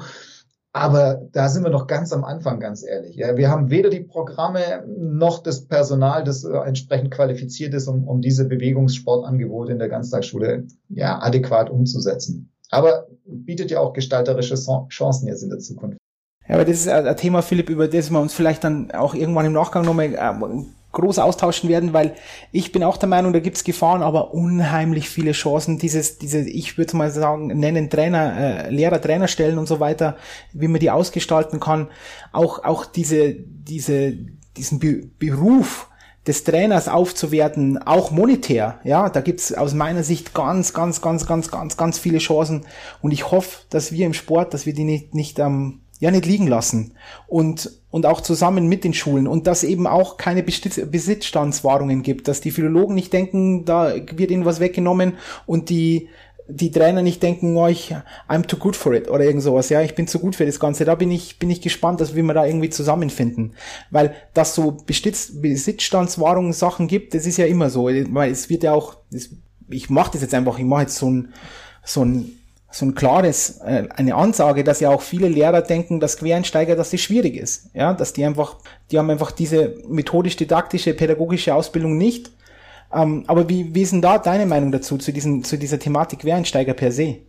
Also ich bin da, ich bin da total offen für, in, im Sinne von jeder, der wirklich mm, sportartbezogene oder sportartübergreifende Kompetenz und methodisch-didaktische, pädagogische Kompetenz mitbringt, ist ein Mehrgewinn für die Schule, für Kinder und Jugendliche und, und, und, und, so weiter. Aber ich glaube, es wäre schon auch wichtig, genauer hinzuschauen. Also ist diese Kompetenz auch wirklich also vorhanden und zwar nicht nur auf dem Papier. Ja, egal ob das bei den Philologen oder auch bei den Trainern. Ne? Also bloß weil ich eine B-Trainerlizenz habe, heißt, heißt es ja noch lange nicht, dass ich vielleicht auch wirklich die Kompetenz dann in Handlungen überführen kann. Also das wäre für mich tatsächlich ein wichtiger Punkt. Und wie gesagt, also von, von beiden Denkweisen jetzt, also Schule und, und organisierter Sport, aber jeder, der sozusagen da motiviert ist und, und diese Kompetenz in Handlungen umsetzen kann, im Sinne von gelungene oder erfolgreiche Bewegungs- und Sportangebote, also wirklich, also wir, wir haben, wir haben Fachkräftemangel in der Schule, gerade im Bereich Sport.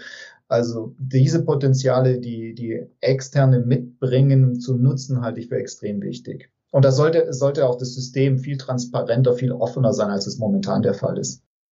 Gut, dann fassen wir jetzt nochmal zusammen. Also das Lehrpersonal ist für uns elementar, um auch diese Idee, wie wir Schule oder Bildung verstehen, auch, auch rüberzubringen, korrekt? Ich meine, da sind wir auch wieder, oder beim, beim Hatti und so, hätte der da auch gesagt, oder dass das Lehrpersonal elementar ist. Also für, Absolut, genau. Ja. Ähm, also das ist schon mal wichtig.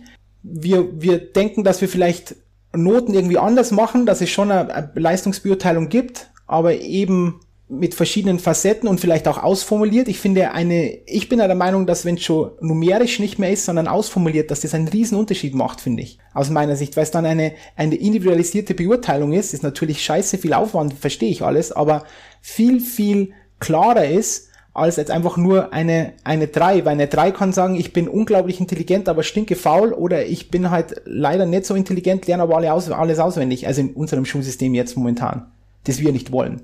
Ja, absolut Noten. Ich meine, das kommt ja aus diesem ganzen äh, Selektionsdenken heraus, ja. Und irgendwie, äh, das, das, wie du sagst, also das beschreibt doch gar nicht die dahinterliegende Kompetenz von dem einzelnen Schüler. Und ich meine, na, natürlich will man rückmelden, das ist ja die Aufgabe von Zeugnissen. Und man will ja dem einzelnen Schüler, der einzelnen Schülerin rückmelden, wo, wo stehst du momentan? Und bist du, hast du eigentlich die Kompetenzen erreicht, um in die nächste Klassenstufe vorzurücken? Aber die Ziffer sagt es doch überhaupt nichts aus. Also dann weiß ich, okay, ich habe eine drei oder ich habe eine vier oder eine zwei, aber die dahinterliegenden Kompetenzen oder Fähigkeiten werden ja überhaupt nicht abgebildet. Also was fange ich dann aus der Perspektive von Schüler oder Schülerin oder auch aus Elternperspektive mit dieser Ziffer denn de facto an? Gar nichts. Also jetzt mal ganz plakativ hart ausgedrückt. Gut, also Lehrpersonal ist wichtig, Beurteilungen würde man da sind wir noch ein bisschen schwammig, aber wir, wir gehen in diese Richtung. Wie würden die Infrastruktur ausschauen? Also die, da haben wir ja schon angeschnitten. Also infrastrukturell soll es eigentlich nicht aussehen wie eine Kaserne, sondern es kann auch mal draußen sein, es kann in einem Betrieb sein, wenn wir vom Problem her denken, oder dass dann Projekte, dann gehe ich halt, bleiben wir beim Mechatronikerin, dass die dann sagt, ich gehe dann in eine Kfz-Werkstatt, da ist er dort dann Unterricht, korrekt? Ja, also kann dort sein, kann aber äh, die, die Lehr- und Sozialräume, die können ja auch komplett neu gestaltet und neu gedacht werden. Ja, also ich meine, auch architektonisch, also wir haben ja vorhin schon über Skandinavien gesprochen. Geht doch, geht doch mal nach Dänemark. Ich meine, die sind ja sowieso architektonisch Vorreiter in vielen Bereichen. Aber wenn du dir mal die Schul- oder Lernhäuser dort anschaust, das ist eine komplett andere Denkweise als das, was, was, was wir noch bei uns leider in Deutschland vor allem haben. Ja, da gibt's Begegnungsflächen, da gibt's da gibt's also sozusagen äh, Lernmöglichkeiten, die komplett anders organisiert sind. Da ist auch Bewegung zum Beispiel ja im Schulgebäude viel stärker verankert und, und nicht so in der klassischen Sporthalle und so weiter. Also dieses, dieses Prinzip, was wir haben, Klassenzimmer und da findet nur Lernen statt, ist in Skandinavien komplett anders. Und ich glaube, da müssten wir auch viel stärker hinkommen. Klar, es kostet alles Geld, das ist, das ist natürlich der limitierende Faktor. Aber wenn wir eben ne, Schule neu gestalten, und jetzt sind wir ja wieder auf dem Stein, Correct. wollen, dann müssen wir einfach auch ne, Lernhäuser, sozusagen Lernräume, Sozialräume, müssen wir komplett neu denken. Ja, also dann lass mal, weil das wollte ich auch gerade sagen, Geld ist mir jetzt egal, weil das ist nicht der, der, der Punkt, sondern wir wollen, dass eine gute Idee ist. Aber dann werden so, so Dinge, die auch du angesprochen hast, es hört sich jetzt ganz komisch an, was ich jetzt sagen werde, aber ich habe das mal mit beim, der Richard, der Richard David Brecht hat das mal gesagt, dass eigentlich so, so, so Dinge wie Hufflepuff und sowas, also so wie bei Harry Potter, so, so, so Häuser, findest ja. du das dann auch gut? Also das macht für dich auch Sinn, dass sowas gibt. Ja, absolut, weil jetzt sind wir wieder bei unserem Eingangsgedanken. Ne? Also wo, worauf soll eigentlich dann Schule vielleicht abzielen? Und, und wenn wir wirklich so dieses ne, Bildung, also im Sinne von Persönlichkeitsbildung, dann gehört doch auch dazu, dass ich, dass ich räumlich selbstbestimmt sein kann und mir meine Lerngegenstände, meine vielleicht auch Lernpartnerinnen und so weiter dann auch äh, selber dann aussuchen kann. Also dieses Aufbrechen, ob das Harry Potter oder andere Beispiele sind, die finde ich, finde ich grandios. Ja, und dann sind ja auch beispielsweise, ne, um wieder Harry Potter an dem Beispiel zu bleiben, dann habe ich halt vielleicht die Lehrkraft, äh, die, die sozusagen ne, dann in diesen Lernhäusern sozusagen als Begleiter, Begleiterin dann irgendwo verantwortlich ist aber dann wirklich eher so, so im Hintergrund agiert, ja, und versucht dann zu moderieren, zu unterstützen, wie wir es ja eingangs gesagt haben. Wenn wir es dann weiterdenken für, für Berufe, also würdest, würden wir dann, wir würden dann auch keine Universitäten per se mehr haben, oder? Wir würden dann einfach nur, wenn jemand denkt, er möchte, ähm, was weiß ich nicht, ähm, irgendwie, ja, bleib mal, weil es vorher gesagt hast, ähm, Medizinerin werden, oder sie möchte Medizinerin werden, dass wir dann einfach vom Problem her denken und sie dann einfach länger in bestimmten Lernumgebung bleiben muss, weil sie bestimmte mehr Kompetenzen braucht, ähm, aber wir würden dann nicht mehr in, in, in Hauptschule, Mittelschule, Gymnasium und, und Universität denken. Ist das richtig? Also wir irgendwo müssen wir, wo kommen wir dann hin zu unseren Kompetenzen? Ab wann, wie überprüfen wir und wann? In welchem Alter überprüfen wir Kompetenzen? Ja, das, das, das ist total schwierig. Also auch da jetzt mal so der, der historische Vergleich, also da gibt's ja verschiedene Ansätze. Ne? Von wegen, wir müssen möglichst früh dann schon trennen, in, in, in Mittelschule, Realschule und so weiter, bis hin zu Gemeinschaftsschule, alle lernen gemeinsam bis zu einem gewissen Punkt und dann gibt's vielleicht individuelle Unterschiede. Ich finde also ich finde es extrem schwierig, sozusagen da eine, eine Präferenz aus, auszusprechen. Aber letztendlich würde ich gerne solche Entscheidungen auch wiederum, also jetzt mal wirklich äh, vielleicht, das ist sehr kritikfähig, aber ich würde diese Entscheidung zu einem gewissen Zeitpunkt den, den, den Individuen, Individuen überlassen wollen. Also wie wollen Sie sozusagen in, in, in einem Schulbildungssystem, wie auch immer, noch voranschreiten? Sagen Sie, hey, das ist jetzt, das macht mich jetzt glücklich, diese Kompetenz habe ich jetzt erreicht und jetzt wähle ich einen anderen Pfad. Und dann gibt's halt welche, die sagen, nee, ich will jetzt sozusagen diesen, diesen Pfad weitergehen und, und ich will mich mit, sag ich mal, mit, mit neuen Problemen, mit, mit auch aber auch kompetenten vielleicht mit Lernern, Lernbegleitern auseinandersetzen und, dann brauche ich vielleicht auch nochmal, also jetzt die Universität als Lernraum, als Entwicklungsraum. Aber halt anders gedacht sozusagen, nicht, nicht so stark hierarchisch und trennend, wie wir das momentan durchführen. Wer sagt dann, Philipp, in unserem System, wer sagt dann, ich sage das jetzt ganz bewusst plakativ, du bist nicht gut genug für das. Weil, also vielleicht, da bin ich jetzt auch hochgespannt auf deine Meinung, weil ich, es ich habe klare Philosophie, dass nicht jeder Astronaut werden kann, jeder kann nicht Bundespräsidentin werden und jeder, nicht jeder kann Lehrerin werden und nicht jeder kann Schreiner werden und nicht jeder kann ähm, Automechaniker oder Mechatroniker werden. Da gibt's ja schon einfach Abstufungen, ja, und wer sagt es dann? Also das ist eben wieder unser gut geschultes Lehrpersonal, das dann sagt, hm, hey, ich weiß, du möchtest die Kompetenz, aber leider nein, geht nicht. Ich glaube, das geht, also in, in der idealen Welt macht man das gemeinsam. Also gemeinsam beispielsweise dann je nach Altersstufe die Kinder, Jugendlichen, jungen Erwachsenen im, im Gespräch mit dem Lernbegleiter, Lehrkraft, Uni, Prof oder wem, wem auch immer. Und je nach Alter, wie gesagt, auch vielleicht mit den, mit den Erziehungsberechtigten, weil die natürlich auch einen Blick auf, auf ihre Kids, Jugendlichen haben oder der eigene Perspektive. So, und aus diesem idealtypischen Gespräch heraus, Reflexionsgespräch, was, was sind deine Kompetenzen? Wie siehst du deine Kompetenzen? Wo siehst du selber Entwicklungsmöglichkeiten? Was sind deine Interessen, deine Bedürfnisse? Worin siehst du da einen Sinn? So aus, aus diesem natürlich zeitaufwendigen Gespräch heraus sollte dann Entscheidung gemeinsam getroffen werden. So, das, das wäre sozusagen mein, mein Ansatzpunkt in einer idealen Welt aus meiner Blickrichtung. Ja, weil ich bin ja voll bei dir. Ich glaube nicht, dass man letztendlich, also dass, dass jeder alles werden kann. Ich meine, da gibt es ja unterschiedliche Ansätze und so weiter, aber mein, meine Position wäre tatsächlich, dass die Potenziale, die in uns angelegt sind, dass, dass es gemeinschaftliche Aufgabe ist, die sozusagen auch dann abzurufen. Aber natürlich wissen wir auch, dass irgendwo Grenzen dann auch wahrscheinlich sind. So und diese Grenzen müssen wir, glaube ich, auch uns vor Augen halten, dass ähm, da sozusagen auch nicht nicht jeder Astronaut oder was auch immer werden kann. Ich wollte eigentlich gar nicht hin, aber ich mache das jetzt trotzdem. Das Fass, das werden wir jetzt auch nicht groß groß machen, weil da könnten wir jetzt stundenlang drüber reden. Aber ich ich mache es trotzdem ein bisschen auf. Ich öffne so den Deckel vom Fass. Wie stehst du dann zu dieser Thematik Intelligenz und Intelligenztests etc. pp, wo man dann auch so Eingangstestungen auch macht, ja, weil dann gibt's einen Jordan Peterson, der dann, der dann äh, über Intelligenz redet und sagt, dass dies dass das ein extrem wichtiger Faktor ist und da muss man ehrlich zu sich sein und sagen, es gibt halt einfach Jungs, die können XYZ nicht ähm, manche äh, zweifeln Intelligenztests extrem an. Dann äh, gibt's wieder die, diesen Punkt emotionale Intelligenz. Äh, manche, die Wissenschaft sagt, die gibt's nicht. Andere wissen ja, klar gibt's emotionale Intelligenz. Wie ist denn da dein, dein Zugang? Auch zu Zugangsberechtigungen vielleicht. Auch äh, Zugänge zu Universitäten und so weiter.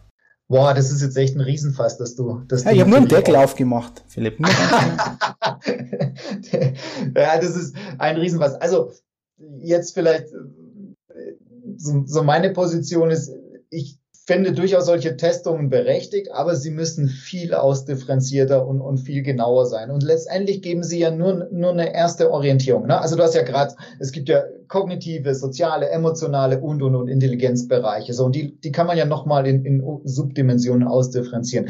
Also die Frage, ob es die wirklich gibt. Also nochmal, es gibt da manche, die sagen, die gibt's nicht, sondern es gibt einfach ein, Bam, Intelligenz und das war's. Aber nur, nur als Nebensatz. Ich höre da wieder zu. Entschuldigung, Philipp. Ich, ich, glaube, dass, ja, genau. Also, ich meine, ich bin jetzt auch, auch da jetzt kein, kein, kein Experte. Das, das ist vielleicht auch an der Stelle nochmal wichtig. Aber ich glaube, dass die, dass die, also wenn es diese, diese Dimensionen oder Intelligenzbereiche, wie auch immer, gibt, ja, glaube ich, dass sie extrem schwer äh, zu erfassen sind, also im Sinne von, von, von Diagnostik. So.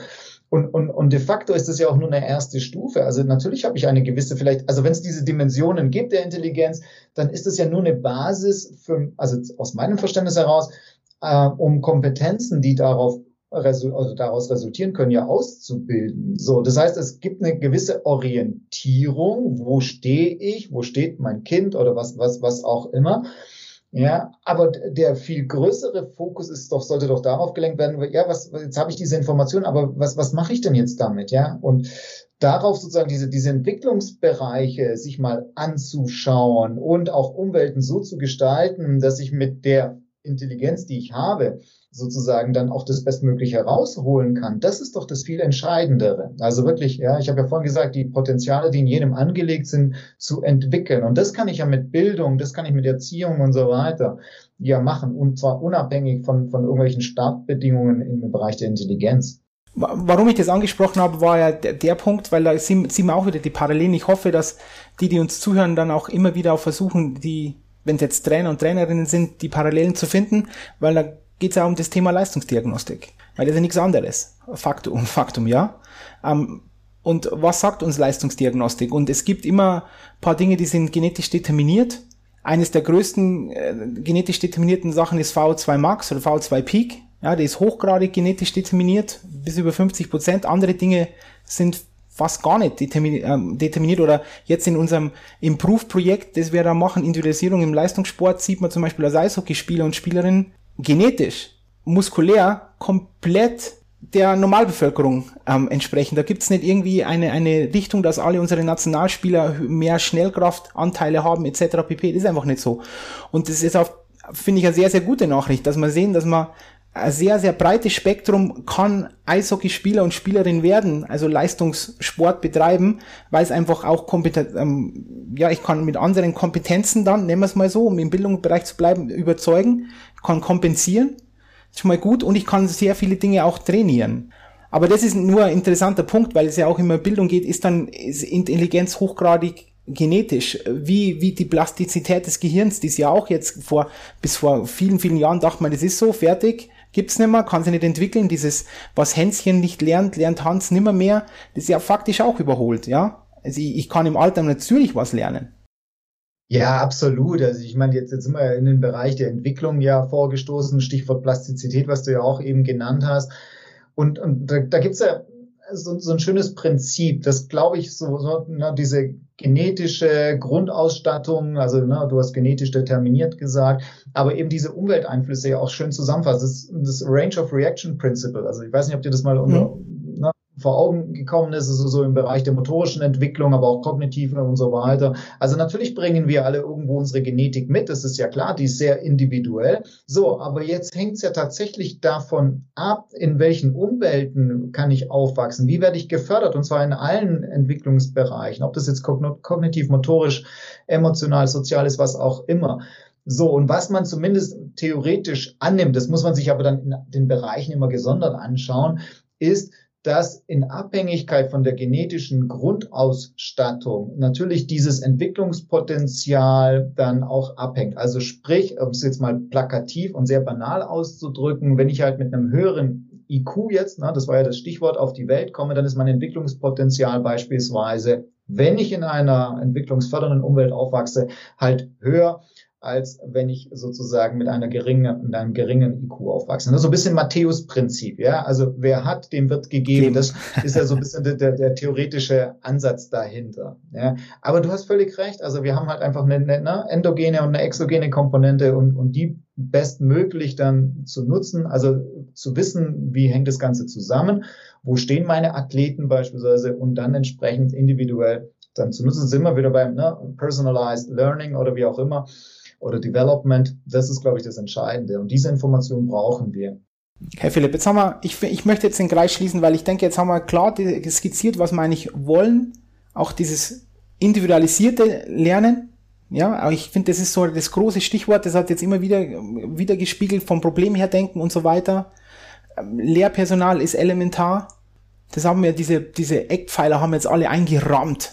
Und jetzt kommt ich bin gespannt, ob das jetzt eher ein negativer Schluss wird, aber wie, wie bist du eingestellt? Wird, wird sich sowas durchsetzen? Wird sich sowas realisieren, wenn unsere Schule, so wie wir sie jetzt skizziert haben, wird es in den nächsten 20 Jahren zumindest ansatzweise kommen? Oder bist du da eher skeptisch? Ich bin vom, vom Grundhaus äh, Optimist. Also von daher glaube glaub ich auch, gerade weil, weil, weil wir, ich meine, wir sind ja im digitalen Zeitalter jetzt schon lange und die Digitalisierung bietet da extreme Möglichkeiten und, und hat ja, zeigt ja auch schon erste Potenziale. Also um dieses ne, individualized oder, oder personalized learning, wir haben uns da schon auf den Weg gemacht.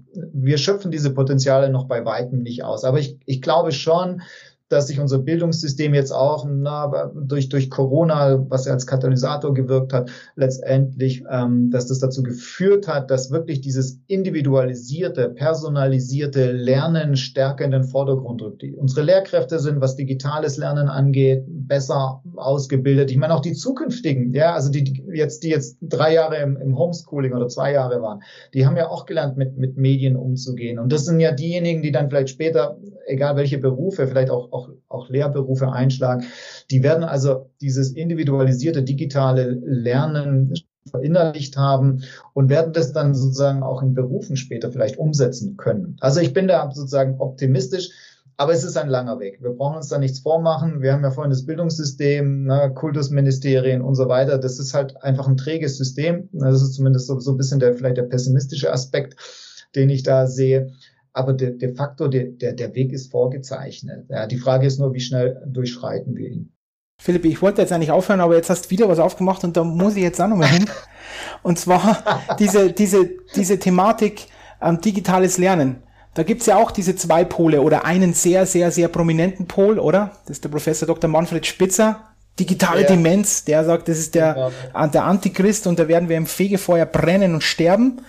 Und der Herr Roth, der jetzt ja leider verstorben ist, der da sagt, hm, da gibt's eigentlich so richtige Evidenz dafür gibt's nicht, sondern es eher in die andere Richtung, so wie du das angedeutet hast, dass es auch hilft. Da gibt's ja auch, ähm, ich sage jetzt einmal, der, der, der Mainstream der Wissenschaft würde jetzt mal, mal sagen, sehen wir nicht so. Es gibt da klar Potenziale mit dem, mit diesen digitalen Lernen etc., eben um auch personifiziert zu lernen und so weiter. Nur vielleicht mal kurz da noch deine, deine Einschätzung, wie du das siehst.